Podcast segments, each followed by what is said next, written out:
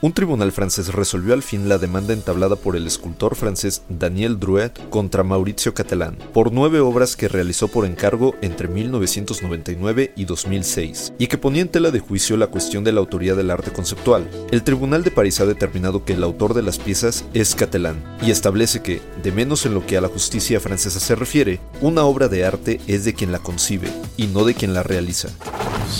Institute.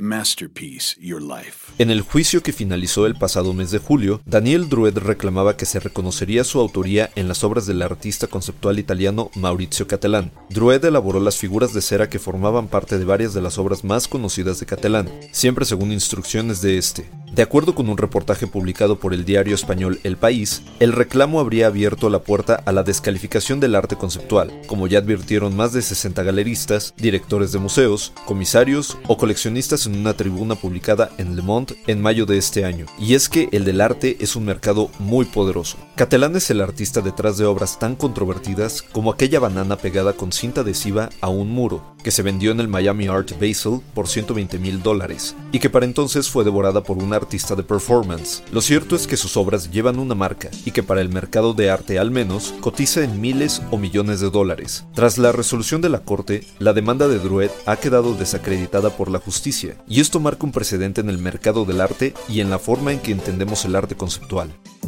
Para el defensor de Perrotin, Pierre-Olivier Sue, la sentencia tiene una importancia mayor aún porque, según ha explicado a periodistas en su bufete en París, tras recibir el fallo del tribunal, hace jurisprudencia, por primera vez, sobre lo que es arte conceptual, sus autores y sus límites. Por ejemplo, las tecnologías de inteligencia artificial están cada vez más desarrolladas y disponibles para el público en general, dando paso a un desbordamiento de creaciones generadas por la IA del usuario. Una de esas IA es DAL-E, capaz de generar una serie de imágenes a partir de indicaciones escritas. Así, en estos casos, ¿quién debe ser considerado autor de la imagen? ¿El usuario que proporcionó las instrucciones o la inteligencia artificial que generó la obra final?